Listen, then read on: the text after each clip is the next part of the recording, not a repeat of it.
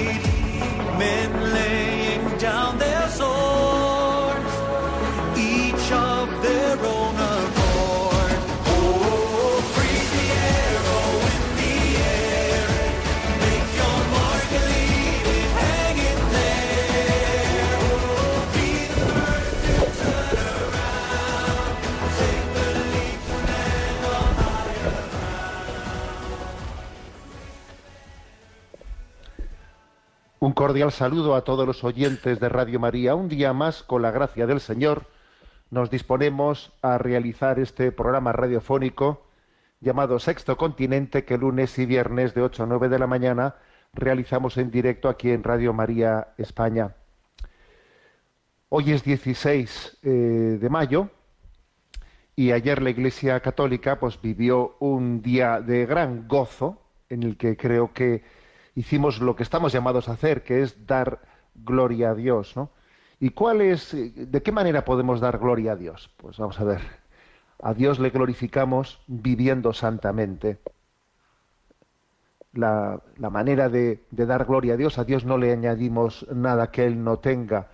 Dar gloria a Dios es la vida de santidad. Y ayer la Iglesia canonizó a diez nuevos santos, y entre esos diez nuevos santos, pues hay uno muy especial, muy destacado, que ha, yo creo que configurado la espiritualidad del siglo XX y creo que está llamado, ¿no? Pues a hacer una gran aportación a la espiritualidad católica, que es Carlos de Foucault, sobre el cual quisiera en este programa de hoy, pues hablar, ¿no? Compartir con vosotros, pues su historia, su espiritualidad. También os quiero compartir eh, algunas de sus perlas, perlas preciosas que yo pues tengo recogidas en mi diario y con las que me he alimentado a veces en, la oración.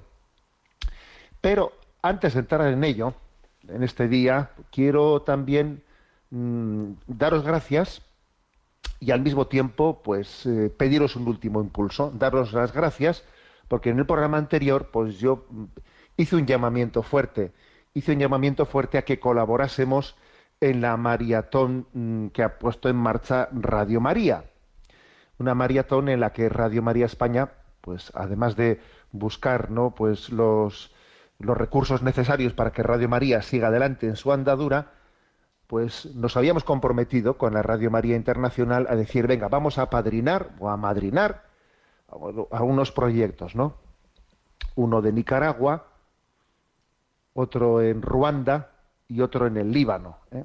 Y claro, pues este año la cosa era especialmente difícil porque con esta con este momento de crisis económica, con esta subida de la inflación, tal y como están las cosas, con este retraimiento del crecimiento económico, obviamente se nota, se nota en muchos bolsillos, porque claro, basta, basta ir en una gasolinera para ir a llenar el depósito y es que te das cuenta de que las cosas, eh, pues, eh, poco tiempo se han complicado económicamente, ¿no? Y eso era de suponer que se iba a notar pues en la campaña de mayo de este año de Radio María.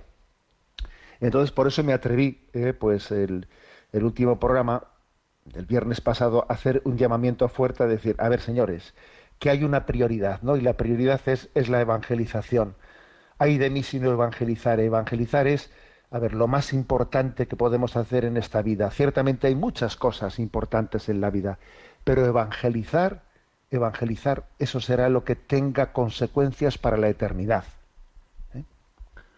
Y entonces, bueno, pues hablé del proyecto del Líbano, hay que decir que el proyecto de Nicaragua de 150.000 euros se, se completó, es un proyecto completado, que el proyecto de Quibeo de Ruanda pues se completó, que es un proyecto completado y era de 250.000 euros, ni más ni menos. ¿eh? Y el tercer proyecto, eh, el del Líbano, que era el que era de cara a la, compra de una frecuencia para poder emitir ¿no? en el Líbano de 400.000 euros. Bueno, pues la verdad es que vuestra respuesta ha sido impresionante y se ha completado al 83%, 83,7%, que, eh, que según estoy leyendo yo en este momento en la página web de Radio María. Entonces, bueno, pues falta, ¿no? Eh, falta en, pues el 17 o, el 15% restante y vamos a por ello.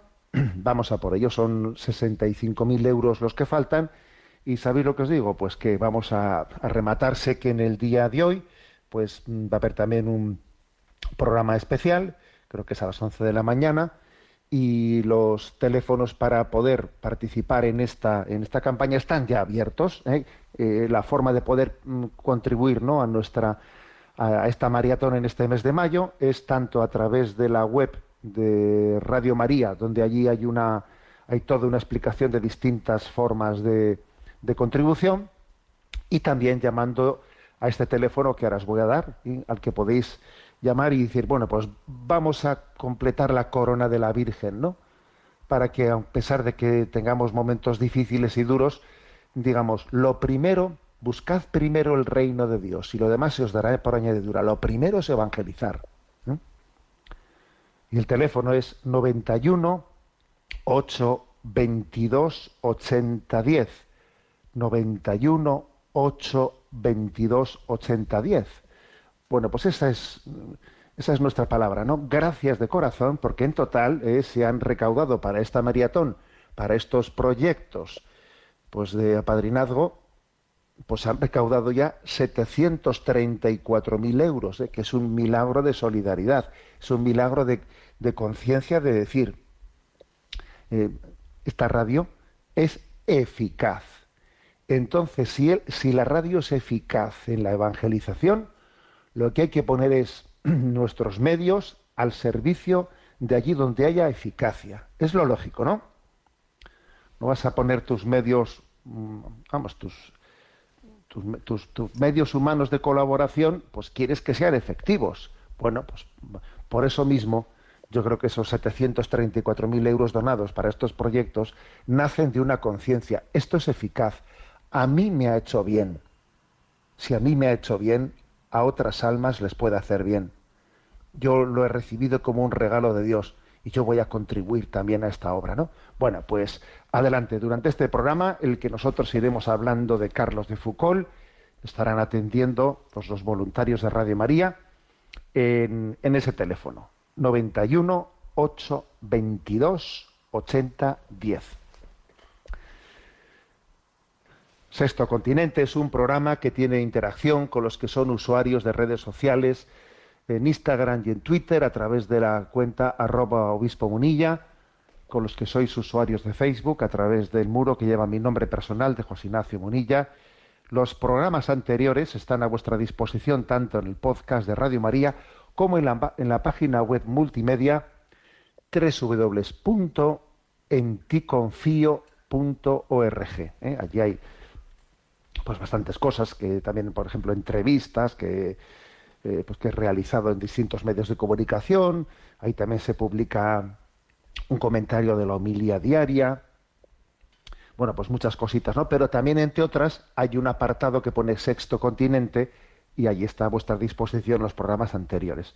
En esa web www.enticonfio.org y bien, vamos al que decíamos que queremos, ¿no? Que sea el, tema el tema del día principal de este día, porque ayer decíamos que el Papa Francisco pues canonizó a diez eh, hijos de la Iglesia Católica y, por supuesto las diez historias sería maravilloso conocerlas, pero claro, muchas para nosotros pues nos, nos resultan eh, pues desconocidas, ¿no? Voy a, voy a leer, por, por, lo menos voy a leer sus nombres y a ver si Dios nos da la gracia de, ir, de irlos conociendo. ¿no? Tito Brandsma, nacido en los Países Bajos. Lázaro, llamado de Basayamán, eh, laico del siglo XVIII en la India. César de Bus, sacerdote, eh, de Aviñón, Francia. Luis María Palazolo, eh, sacerdote fundador de un instituto de las Hermanas de los Pobres. Justo María Rusolillo, también otro fundador de una orden religiosa. María Rivière, religiosa francesa, fundadora de la Congregación de la Presentación de María, María Francesca di Gesù, también italiana, que falleció en Uruguay, fundadora de las Hermanas Terciarias Capuchinas, María de Jesús Santo Canale, nacida en Palermo, ¿eh? fundadora de la Congregación de las Hermanas Capuchinas de la Inmaculada, María Doménica Montavani, ¿eh? fundadora y primera superiora del Instituto de las Hermanitas de la Sagrada Familia. Bueno, pero entre, entre todos ellos, pues había un nombre que ha marcado mucho, ha marcado mucho la historia de la espiritualidad, que es Carlos de Foucault. Entonces, bueno, pues vamos a hablar de él. Y ojalá, pues, este programa de Sexto Continente nos sirva para que tengamos un amigo, un amigo fuerte, un amigo en el cielo. ¿Quieres tener un nuevo amigo en el cielo? Bueno, pues ojalá este programa de Sexto Continente te ayude a ello. Es Carlos de Foucault, ¿eh?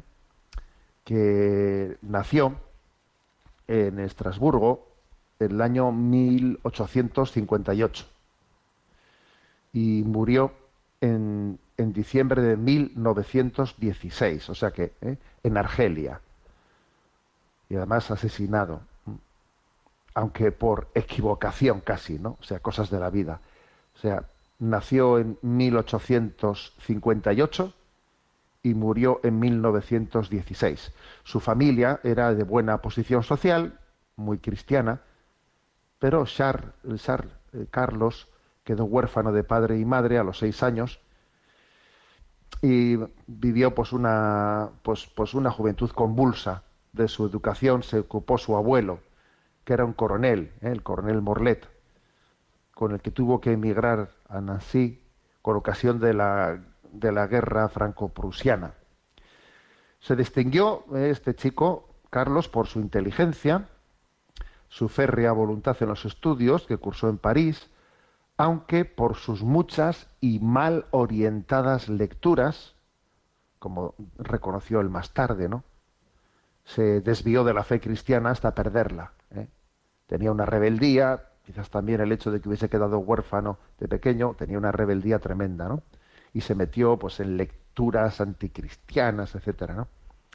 Mientras tanto, él siguió los estudios militares y él llega a decir, ¿no? Dice de sí mismo que a los 17 años él era puro egoísmo, pura vanidad, pura impiedad, puro deseo del mal, estaba como enloquecido, enloquecido, ¿eh? dice él, no tenía pues eso. Lo que vemos a veces hoy en día en la adolescencia, ¿no? que es, a ver, esto es, una, esto es un balón de oxígeno de esperanza para los padres que tienen hijos adolescentes que están sufriendo y que dicen, madre mía, ¿qué hago yo con, con la crisis de mi hijo en este momento? Bueno, pues mira, escucha esto y consuélate porque hay que tener paciencia para que las personas ¿eh? alcancen el momento de gracia de su vida. ¿no? Él dice de sí mismo yo con 17 años era puro egoísmo, pura vanidad, pura impiedad, puro deseo del mal, estaba como enloquecido. Estaba en la noche, dice él. No veía ni a Dios ni a los hombres. Solo estaba interesado en mí, en mi yo, en mi yo, en mi yo, ¿no? Bueno, eh, en medio de esta crisis tan fuerte, él vivía desahogado, sobre todo tras haber recibido la herencia de su abuelo Morlet, que le dejó mucho dinero, o bastante. Fue destinado como militar a Argelia, donde se entusiasmó por el nuevo mundo allí conocido, eh, pero fue destituido de su puesto por, por, desmadre moral, por unas relaciones ilícitas con una mujer, etcétera. En 1882 abandonó la vida militar para la que se había preparado durante años y empezó una nueva vida en el norte de África. aprendió el árabe, y se dedicó a la exploración científica, a explorar, porque todavía había muchos territorios que no se habían hecho los mapas, mapas cartográficos, etcétera, ¿no? Él se dedicó a la exploración, hasta el punto de que la Sociedad Geográfica de Francia le concede la medalla de oro.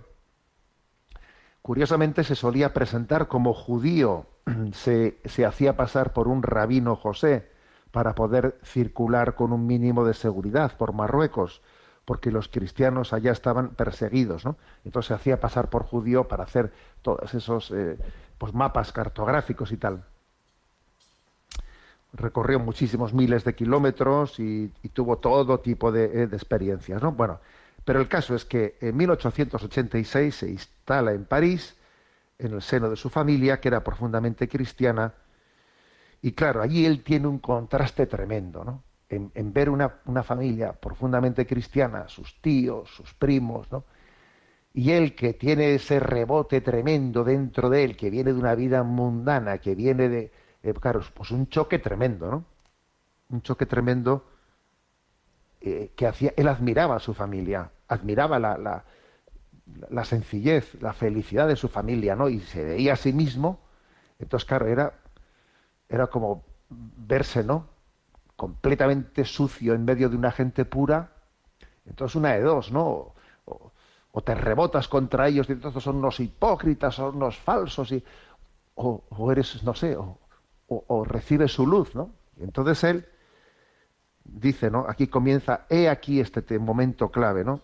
Pasaba largas horas repitiendo una especie de extraña oración eh, que se ha hecho muy popular, ¿no?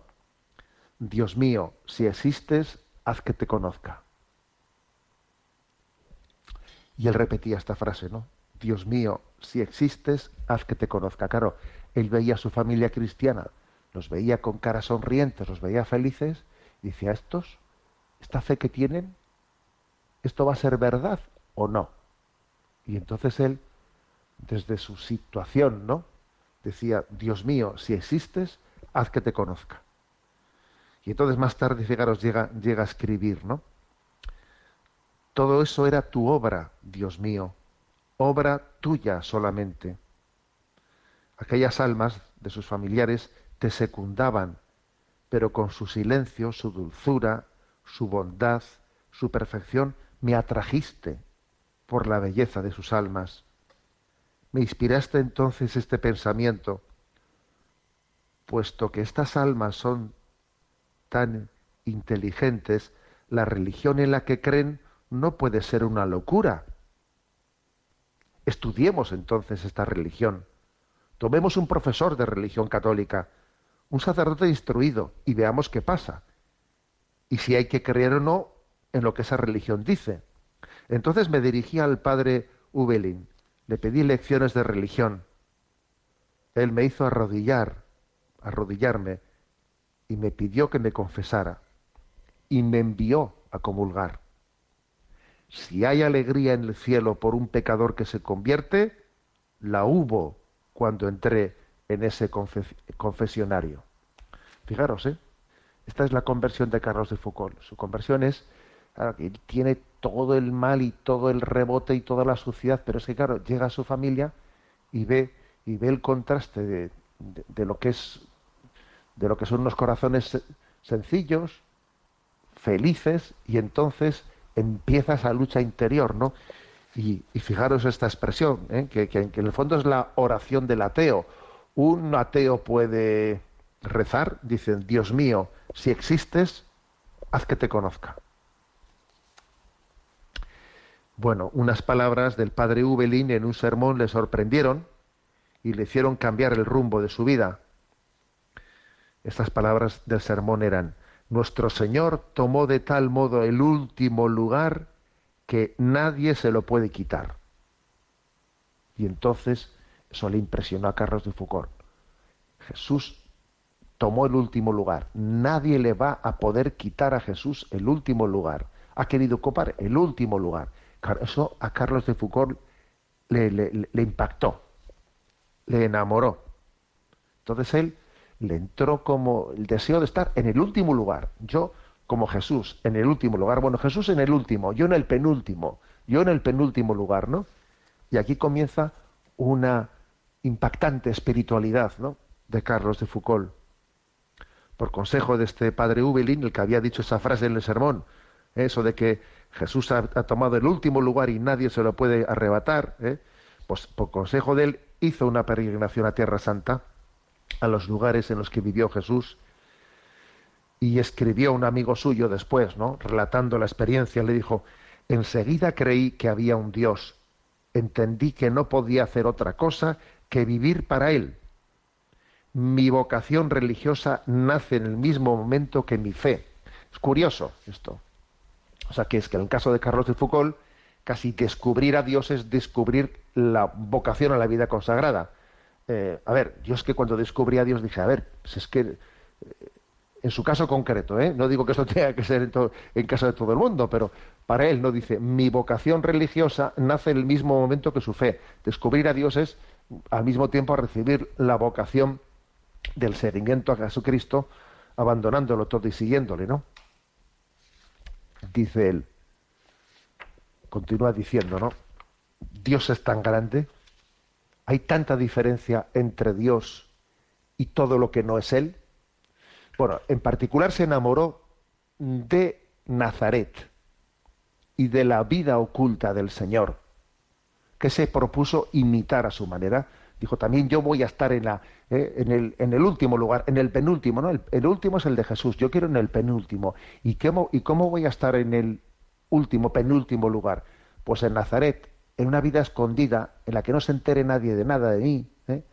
y por ello entró en la trapa de Nuestra Señora de las Nieves, con el nombre de María Alberico, y pasó más tarde a la trapa de Akbes, en Siria, junto al amor a Dios, iba descubriendo también el amor al prójimo, ¿no? Dice él, todos los hombres son hijos de Dios que les aman infinitamente y es entonces imposible querer amar a Dios sin amar a los seres humanos. Cuanto más se ama a Dios, más se ama a los hombres. El amor de Dios, el amor por los seres humanos es toda mi vida, será toda mi vida, así lo espero, así lo espero, ¿no? Y entonces empieza a idear, a, idear una, pues, una, una forma de vida, una forma de vida, como una pequeña congregación, ¿no? Y con las autoridades, con las autorizaciones pertinentes, ¿no? Del superior general de la trapa, marchó a Nazaret, que estaba ahí el hombre, pues, enamorado de aquel lugar, ¿no? Marchó a Nazaret para trabajar de sirviente entre las clarisas que había allí y permaneció tres años de sirviente de unas clarisas. Aceptó ser ordenado. ¿eh? ¿Qué, le vería al obispo, no? Cuando le vio así, eh, un hombre ahí viviendo en plan ermitaño, en plan pues, pues sirviendo a unas clarisas, le ordenó sacerdote con 43 años.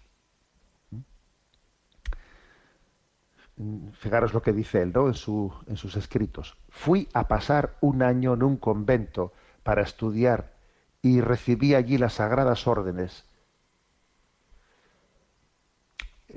me sentí llamado inmediatamente a las ovejas perdidas, a las ovejas más abandonadas, a las más desamparadas, para cumplir con ellas el deber de, del amor. Amaos unos a otros como yo os he amado, en eso reconocerán que sois mis discípulos. Sabiendo por experiencia que no había ningún pueblo más abandonado que los musulmanes de Marruecos, del Sáhara argelino, pedí y obtuve el permiso de ir a Beni Abes, pequeño oasis del Sáhara argelino, cerca de la frontera de Marruecos. A ver, la historia de Carlos de Foucault es la historia de cómo perseguir el último puesto. A ver, ¿dónde iré yo al último puesto? Y se le ocurre al hombre, ¿no? Pues eso, ir allí a un oasis del Sáhara argelino cerca de la frontera de Marruecos, ¿no? Acabo de, dice él, acabo de ser ordenado sacerdote y hago los trámites para seguir en el Sáhara en la vida escondida de Jesús de Nazaret, no para predicar, sino para vivir en la soledad, la pobreza, el trabajo humilde de Jesús, tratando de hacer el bien, no ya de palabra, casi allí eso era imposible, ¿no? sino por la oración, la ofrenda del santo sacrificio de la misa, la penitencia, la práctica de la caridad. Un punto fuerte de la espiritualidad de Carlos de Foucault fue la adoración de la Eucaristía. O sea, eso, llegar a un sitio donde no hay ningún cristiano, Pero eso sí, en la tienda de campaña suya, allí está la Eucaristía, y le decía, a ver, si está aquí Jesús, pues es imposible que no cambien las cosas alrededor, ¿no? Yo voy a poner aquí en esta tienda de campaña, en medio de los tuareg, en medio de no sé qué tribus, ¿no? Pongo aquí a Jesús en la Eucaristía y, a ver, voy a, voy a ir viendo cómo todo cambia desde la presencia de Jesús, ¿no? La Eucaristía es Jesús y Jesús es todo, todo. Por eso pasaba horas ¿eh? allí delante de Jesús en la, en la adoración. Y entonces esa fue su experiencia. Al mismo tiempo también, pues iba viendo lo que ocurría a su alrededor. Por ejemplo, allí eh, la esclavitud estaba aceptada, allí había esclavos, en, en, aquellas tribus, tribus nómadas en medio del oasis, en el desierto, y también eso le lleva a sufrir, ¿no? A sufrir y a entender que él no se puede callar ante esa, esa, e, es, pues esa mm, maldad tan grande del hombre, ¿no? Bueno, y, y comienza a tener ¿eh? sus sufrimientos. Vivió, por lo tanto, eh, pues 12 años entre los tuareg, los hombres azules del desierto, ¿no?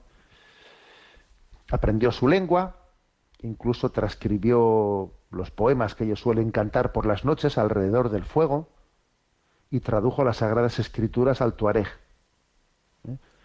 Él viviendo con ellos los consideraba hermanos, les ayudó ¿no? en caridad en todo lo que pudo y al mismo tiempo no dejaba la adoración eucarística. Hay un escrito suyo que dice, hoy tengo la felicidad de colocar por primera vez en zona tuareg la reserva sagrada en el tabernáculo. Sagrado Corazón de Jesús, gracias por este primer sagrario en zona tuareg. Que sea el preludio de muchos y el anuncio de la salvación de muchas almas. Corazón de Jesús, irradia desde el fondo de este tabernáculo sobre el pueblo que te rodea. Ilumina, dirige, salva estas almas que tú almas, que tú amas. Envía santos y numerosos obreros y obras evangélicas a los tuareg al Sáhara, al Marruecos, a todas partes donde sean necesarios. Envía santos hermanitos y hermanitas del Sagrado Corazón, si esa es tu voluntad. Envía santos y numerosos obreros a obras evangélicas a los Tuareg, al Sáhara, a Marruecos, a todas partes. En otra carta escribió, ¿hace algún bien mi presencia aquí? Si mi presencia no hace nada, la presencia del Santísimo Sacramento lo hace, lo hace ciertamente y hace mucho. Jesús no puede estar en un lugar sin irradiar. Esto lo decía con fe, sabiendo que él llevaba allí, ¿no? Diez años y no se había convertido nadie. O sea, él, su presencia no se traducía, ¿no? Como le, porque claro, en la historia de otros santos, vemos grandes frutos visibles, que alguien predica y se convierte un montón de gente, grandes obras apostólicas, gente que le sigue, nada, él quieto, parado, solo, solo en su tienda allí de Tuareg, con el Santísimo expuesto, ni una sola conversión. Dice, yo no soy capaz de cambiar a nadie, ¿no? Yo cero frutos de conversión, pero aquí Jesús, que está aquí presente, Jesús seguro que cambia el mundo, ¿no? Como solamente Él sabe hacerlo, porque yo no soy capaz de evaluar, de evaluar, a mí no me ha sido dado el poder cuantificar el bien que hace, que haga la presencia de Cristo en el sagrario, el sagrario, ¿no? O, eh, en ese tabernáculo que está metido en una tienda de campaña. Pero, pero estoy seguro de que Jesús cambia el mundo. ¿eh? Su método apostólico se encuentra resumido ¿eh? en esta palabra de su diario. Eh, dice, mi apostolado debe de ser apostolado de la bondad. Viéndome deben decirse, ya que este hombre es bueno, su religión debe ser buena.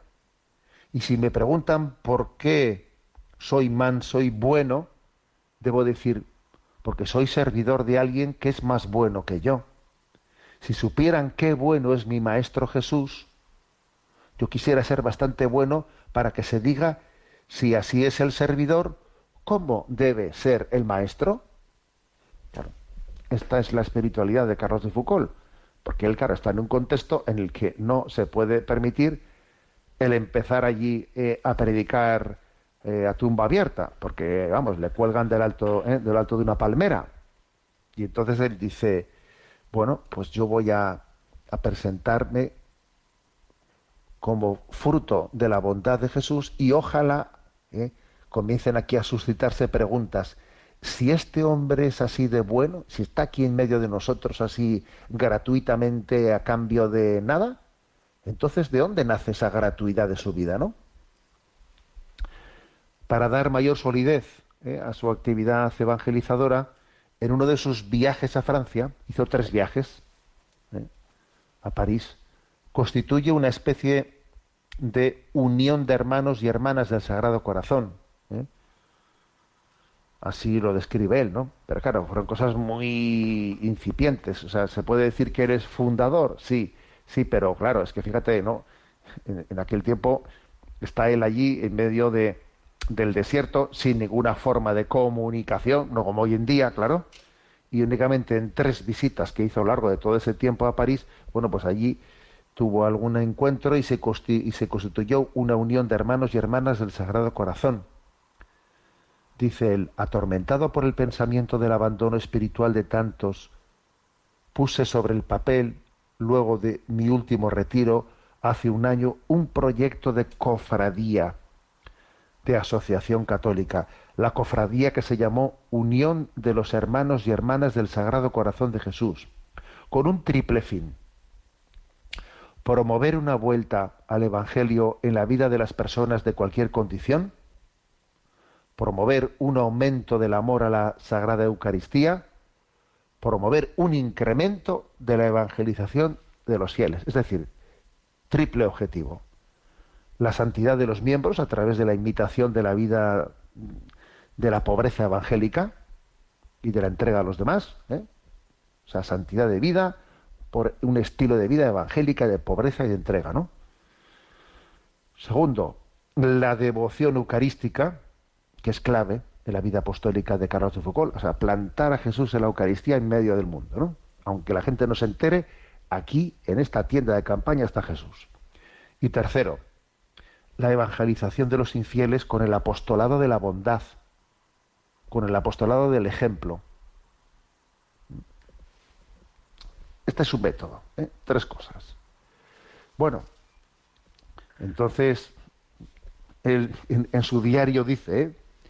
Mañana se cumplirán diez años de que diga la Santa Misa en la ermita de Tamanrasset y ni un solo convertido. Bueno, pues hay que rezar, trabajar y esperar. Él dice, yo no tengo, si yo no tengo objetivos, si yo, si yo lo único que quiero es lo que Dios quiera, que si lo que Dios quiere es que yo esté aquí, pues como un signo, como una lamparilla del sagrario, porque está aquí Jesús y yo estoy al lado, eh, y, pase toda mi vida sin ver ningún fruto, sin ver ninguna conversión, a ver, que es que, que mi objetivo no es ver conversión, es que mi objetivo es ¿eh? lo que decía la Madre Teresa de Calcuta, ¿no? A mí Dios no me ha pedido que tenga éxito, a mí Dios me ha pedido que sea fiel, que es distinto. Y es esta misma convicción ¿eh? de Carlos de Foucault. Solo que fíjate que a la Madre Teresa de Calcuta sí que le dio eh, tener éxito en el sentido de que su obra eh, pues era patente como se expandía y a Carlos de Foucault pues le dijo tú terminas tus días sin ver sin ver frutos no pero los dos fíjate no los dos partían de lo mismo. A mí Dios no me ha pedido que tenga éxito me ha pedido que sea fiel. Bueno un detalle, ¿no? Que la vida terrena de Carlos de Foucault terminó violentamente. O sea, resulta que allí hubo un lío, el contexto de la Primera Guerra Mundial, eh, eh, pues eh, la guerra mundial llegó también hacia aquellas tierras y una revuelta de los rebeldes senusistes, algo así, fue causa de su muerte, porque como a él vieron que era un extranjero y como estaban a punto de llegar los soldados franceses, pues como resulta que él era de nacionalidad francesa, pues entonces le mataron, pensando que podía ser un espía de los franceses, así le mataron, o sea, que también le mataron por error, ¿no? O sea, es curioso, porque dice, bueno, yo en mi vida mm, estoy aquí, ¿no? Sin renunciando, ¿no? A ver frutos, sencillamente haciendo presente a Dios, y luego, pues mira, pues uno hubiese dicho, pues le mataron mártir, ¿no? Pues mira, pues no, pues ni siquiera eso, le mataron por equivocación, ¿sabes? Es una vida de despojamiento. Siempre yo creo que la clave está en aquel sermón que él escuchó, en aquel sermón en el que pues había escuchado la palabra de que Jesús había luchado por ocupar el último puesto. Si Jesús ha luchado por ocupar el último puesto, pues él también. El último puesto es, pues mira, que me muero, que me matan por equivocación, y ni siquiera soy mártir, ¿sabes? Que estoy aquí dando la vida y yo no veo ningún fruto, pero no importa, pero, o sea, es, en la vida, su espiritualidad es una espiritualidad de la pobreza evangélica, de la pobreza evangélica. ¿eh? Es, hermosa su, su, espiritualidad, ¿no? Entre sus consejos espirituales encontramos joyas de amor a Dios.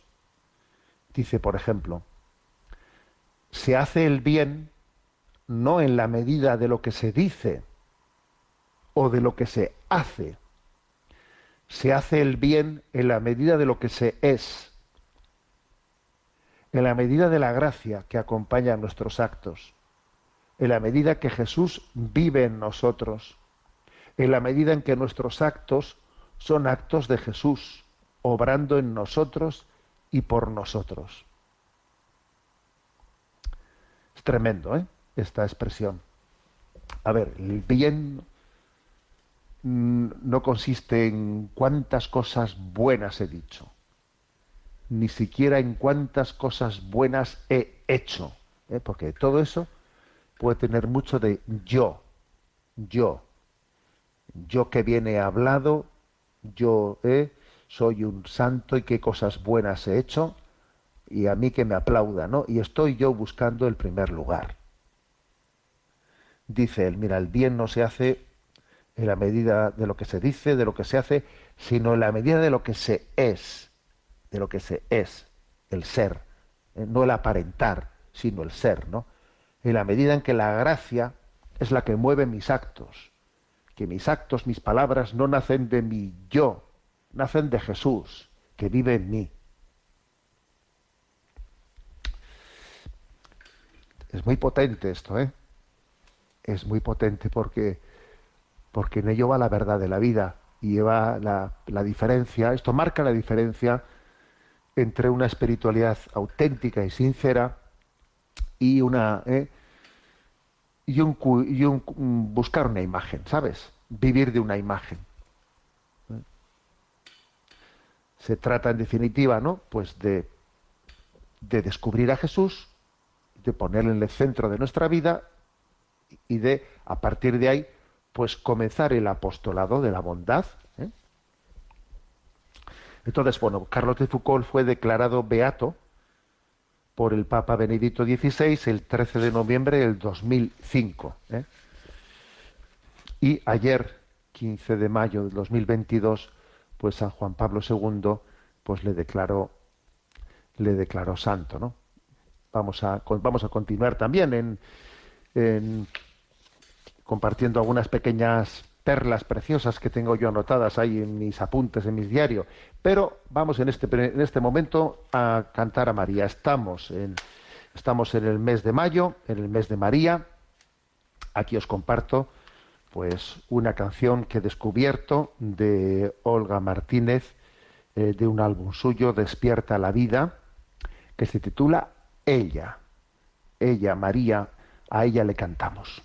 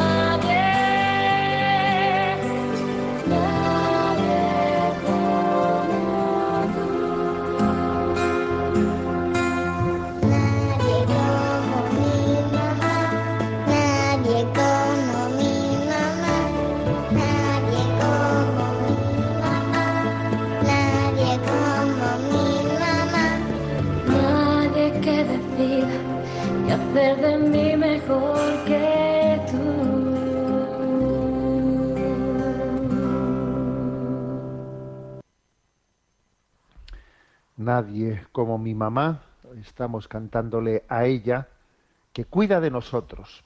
Y quiero volveros a, a recordar que estamos con la campaña abierta, con la maratón de Radio María y a ella que cuida de nosotros, vamos a, a, colaborar, a ayudarle a que nos ayude. Vamos a ayudarle a que nos ayude.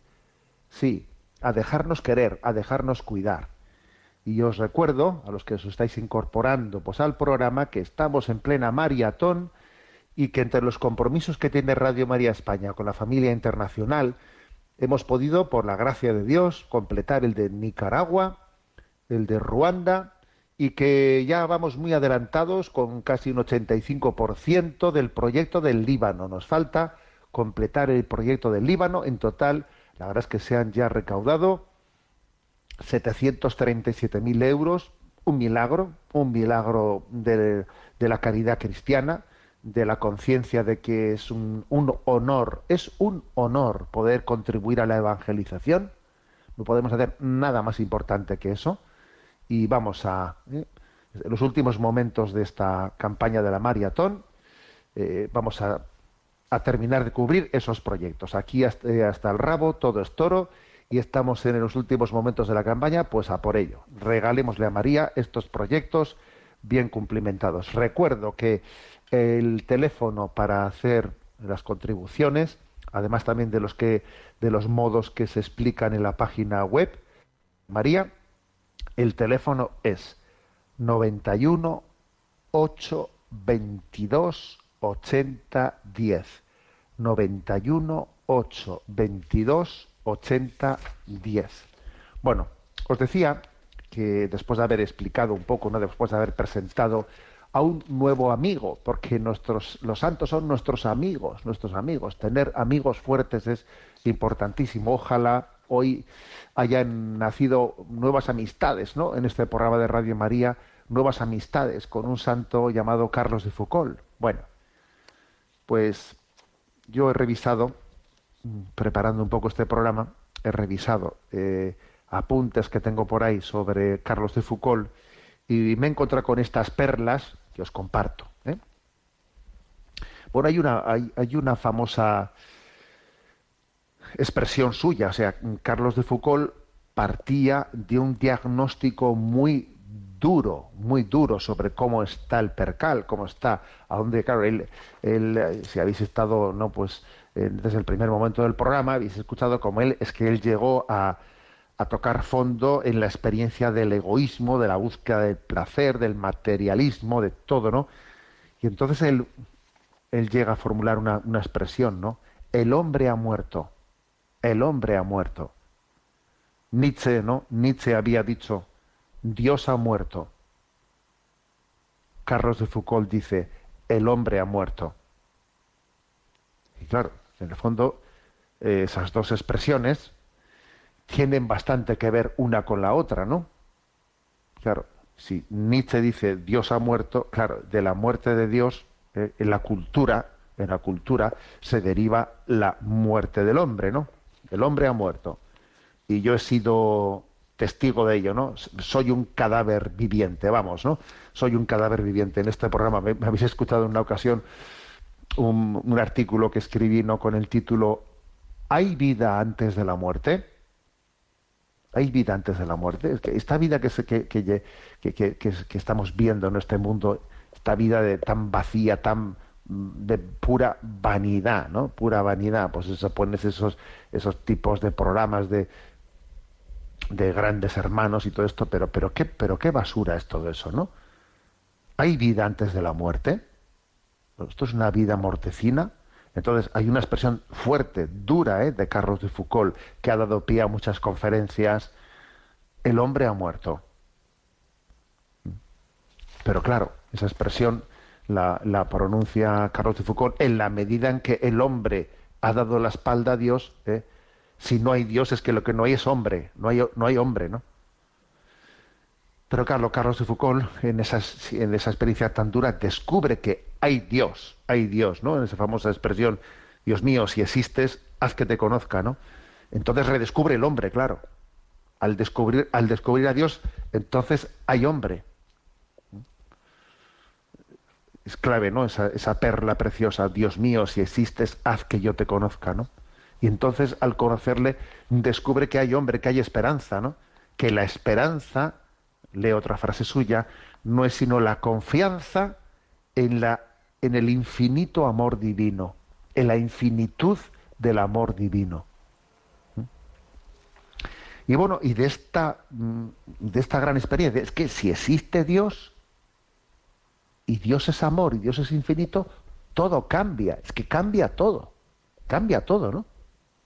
Entonces de ahí eh, nace el retorno al Evangelio, el, el retorno al amor primero, a lo más sencillo, ¿no? A la vida evangélica. O sea, vivir el Evangelio. Porque si no vivimos el Evangelio, Jesús no vive en nosotros. Dice él, la fe es incompatible con el orgullo, con la vanagloria, con el deseo de estima de los hombres. Para creer es necesario humillarse venga, vamos a pelearnos todos por el último puesto. El último tonto, ¿no? Venga, a por ello. O sea, a pelearnos todos por el último puesto, que es lo que Carlos de Foucault descubre, ¿no? Es impresionante ¿eh? escuchar esto. repito esto, ¿eh? la fe es incompatible con el orgullo, con la vanagloria, con el deseo de la estima de los hombres. Para creer es necesario humillarse, a por el último puesto todo el mundo, ¿no? Bueno, el último no, porque se lo ha reservado Jesús. Bueno, pues a por el penúltimo puesto. ¿eh?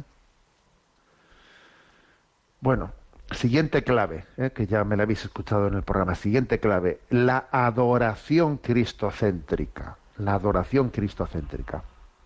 Porque esto, esto que estamos diciendo, esa pobreza evangélica, ese desprendimiento, ese buscar el último puesto, solamente es posible estando Cristo en el centro. De lo contrario, eh, pues hasta podemos hacer del intento de ser pobre, del intento de ser pobre, una búsqueda de, mi ego. Porque es así, ¿eh? el hombre es capaz de hacer hasta de la búsqueda del último puesto, puede hacer también de ello una ideología. Una ideología, ¿eh? como a veces pasa en ciertas ideologías, ¿no? que hacen de la pobreza su riqueza. Ojo con esto, que a veces de la opción por la pobreza se hace una riqueza, una ideología, una y eso, eso es tanta vanagloria como el buscar las riquezas de esta vida, ¿sabes? El que uno haga eh, una bandera, una bandera ideológica, una, una búsqueda de su eh, de su ego, de su proyecto en favor de los pobres y del último puesto, puede ser perfectamente una búsqueda de tu yo. La única manera de que eso no ocurra es poniendo a Cristo en el centro, la adoración cristocéntrica. Dice Carlos de Foucault, adorar la hostia santa debería ser el centro de la vida de todo hombre. Sin, sin, el centro de nuestra vida no es la adoración eucarística, te digo yo que todo lo que hagas Mm, va a estar trastocado. En todo lo que hagas te vas a estar buscando a ti mismo. En todo lo que hagas va a haber mucho de yo por aquí y por allá. De no ser que el centro de tu vida sea adorar la hostia santa. Entonces todo el resto de las cosas alcanzan, ocupan el lugar debido y equilibrado en Cristo. Una frase potente os voy a compartir que quizás a mí ha sido de las que más me ha enamorado de Carlos de Foucault. Dice él, Señor, tu felicidad me basta. Tu felicidad me basta. A ver, yo soy feliz. Bueno, mira, Jesús, tu felicidad me basta. O sea, mi felicidad es la tuya. ¿eh? Esto es como un padre, ¿no? Que le dice, me acuerdo que fui testigo ¿no? de un momento en que una chica, una joven, entró Carmelita y a sus padres les había costado. ¿eh? les había costado la vocación de su hija, ¿no? Y bueno, llegó el día, ¿eh? llegó el día en el que entraba en clausura y se iba a abrir la puerta a arreglar eh, para que entrase dentro de la clausura y estaba yo fuera con los padres y entonces el padre al cual, como he dicho, le había costado darle el sí a la hija, ahí había estado luchando el pobre, ¿eh? en el momento en que le despide, le besó en la frente a su hija y le dijo, hija, tu felicidad será la nuestra. Esa fue la palabra. Hija, tu felicidad será la nuestra. Bueno, pues mm, me viene esto a la mente, ¿no? Eh, la expresión de Carlos de Foucault, Señor, tu felicidad me basta. A ver, Jesús. Porque si yo voy a empezar, ¿no? También a decir, a ver, soy feliz, no soy feliz, me falta esto, me falta lo otro, ya estamos ya autocontemplándonos. Y ya estamos ya, ¿eh? con esa visión narcisista de la historia en la que yo, yo, yo, yo, yo y yo, yo, yo. A ver, Señor, tu felicidad me basta. Me voy a olvidar un poco de mí mismo, que es muy sano. ¿eh? Tu felicidad me basta. Bueno, otra perla, ¿eh? Otra joya. Otra joya suya que creo que es muy clave.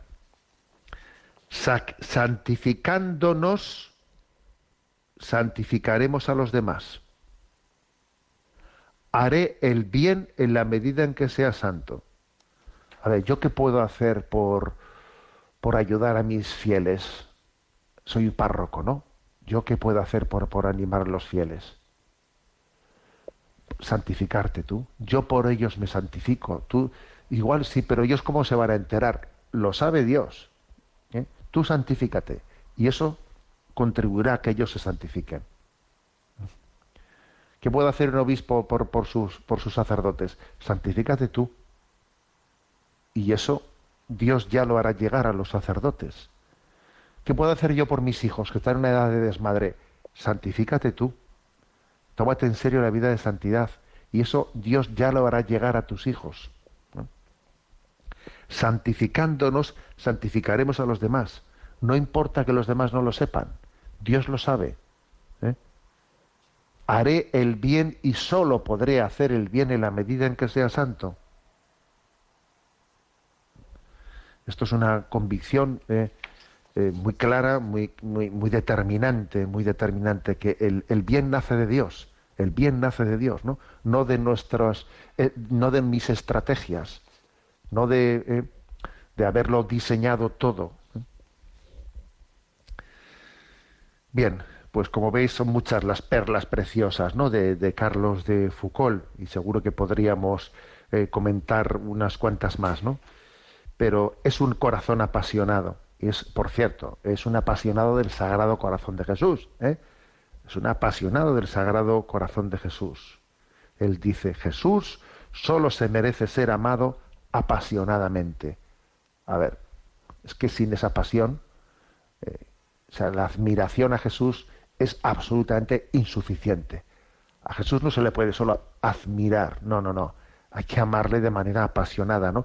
Y cuando se ama, dice Carlos de Foucault, cuando se ama, se imita. Dos que se aman terminan por parecerse el uno al otro. Se aman tanto que al final se parecen. Se parecen. ¿eh? Bueno, pues este, este es el, el corazón de Carlos de Foucault. Tenemos un nuevo amigo en el cielo, Carlos de Foucault, ¿no? Os invito a que, a que bueno, a que de una y otra manera, pues nos podamos acercar a él. Tenemos el tiempo cumplido. Me despido con la bendición de Dios Todopoderoso, Padre, Hijo y Espíritu Santo. Alabado sea Jesucristo.